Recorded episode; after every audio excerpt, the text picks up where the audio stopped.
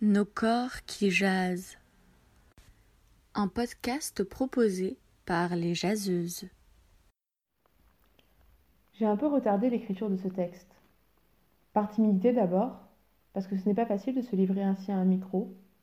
On se sent un peu bête à enregistrer sa voix seule dans sa chambre, surtout lorsqu'on parle de choses intimes. Et puis parce que je me suis dit que je n'avais rien à dire d'intéressant sur mon rapport à mon corps pendant le confinement, alors même que je trouve la question passionnante. Pourquoi ai-je le sentiment de n'avoir rien à dire? D'abord parce que je dois le confesser, je ne suis pas vraiment confinée. Je réside en Allemagne en ce moment, et les mesures prises pour contrer le développement du virus sont moins drastiques qu'en France. Fermeture de tous les lieux publics, mesures de distanciation sociale, mais on a toujours la possibilité de se mouvoir librement, de sortir pour des balades aussi longues et aussi fréquentes qu'on le souhaite. Je ne vis donc pas l'enfermement, la sensation d'être bloqué dans une pièce, et je mesure la chance que j'ai de ce point de vue. Pour autant, on ne peut pas dire que je me sens entièrement libre.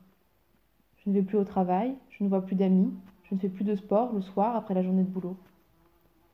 Mes déplacements se sont réduits, ont changé d'échelle.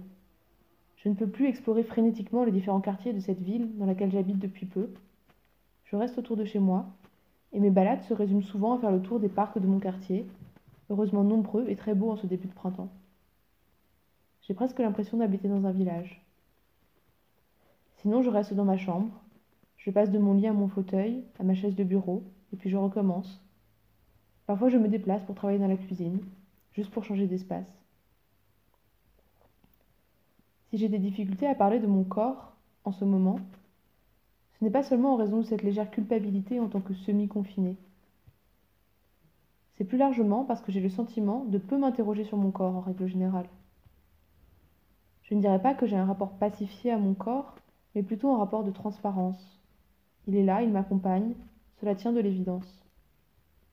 Je ne l'aime pas particulièrement, mais c'est un fidèle compagnon que j'ai appris à connaître et que j'observe avec curiosité et un peu de distance.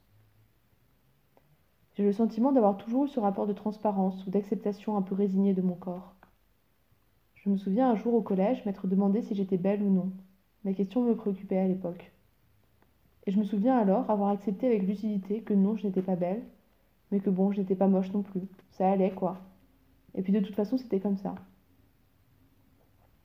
À l'époque, je n'étais pas féministe et je n'avais pas réfléchi à toutes ces questions, mais je me sentais relativement détachée des injonctions sociales pesant sur le corps tout en ayant conscience que ce détachement n'était possible qu'en raison d'une certaine conformité à la norme. Je suis blanche, je ne suis ni grosse ni maigre, ni belle ni moche, ni grande ni petite. En grandissant, mon rapport à mon corps s'est modifié. J'ai découvert la sexualité, j'ai découvert le féminisme, et j'en suis même venue à réfléchir de manière théorique pour mes études sur la question de la corporalité.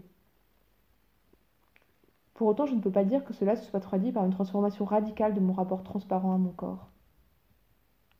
Une seule fois dans ma vie, ce rapport pacifié à mon corps s'est modifié. J'ai eu un accident en faisant du sport, dont les conséquences ont affecté ma vie quotidienne. Je ne peux plus courir comme je le souhaite.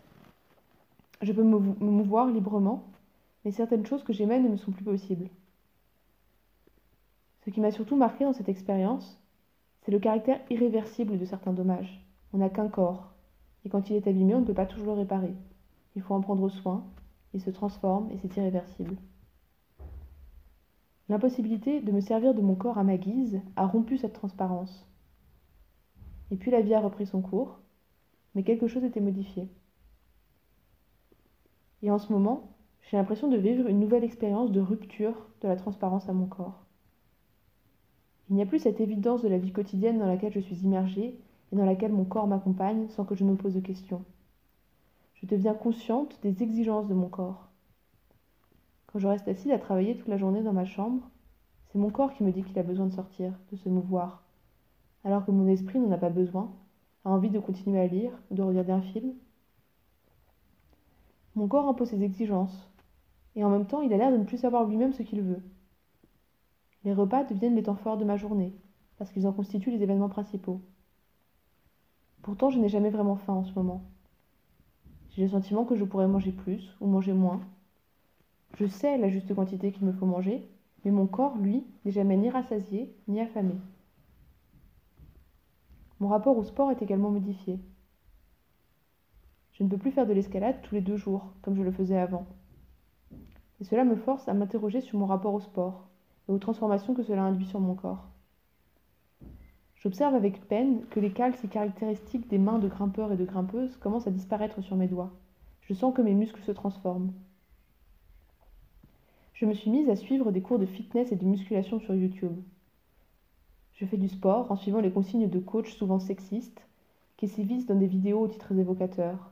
Avoir un corps de rêve pour l'été, muscler ses fessiers pour être sexy en maillot de bain. Ça me consterne, ça me fascine, et puis j'arrête. Mais cela m'a forcé à m'interroger sur les raisons qui me conduisent à faire tant de sport au quotidien. Tout devient une question en ces temps de confinement. Comment est-ce que je m'habille aujourd'hui? Est-ce qu'il faut même que je m'habille?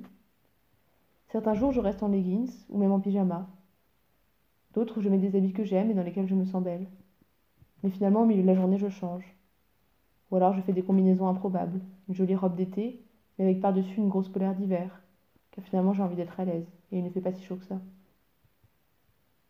Contrairement à ce que je pensais, la relation à mon corps a bien été modifiée en ce moment. Elle n'est plus aussi pacifiée, aussi transparente. C'est une expérience qui me marque.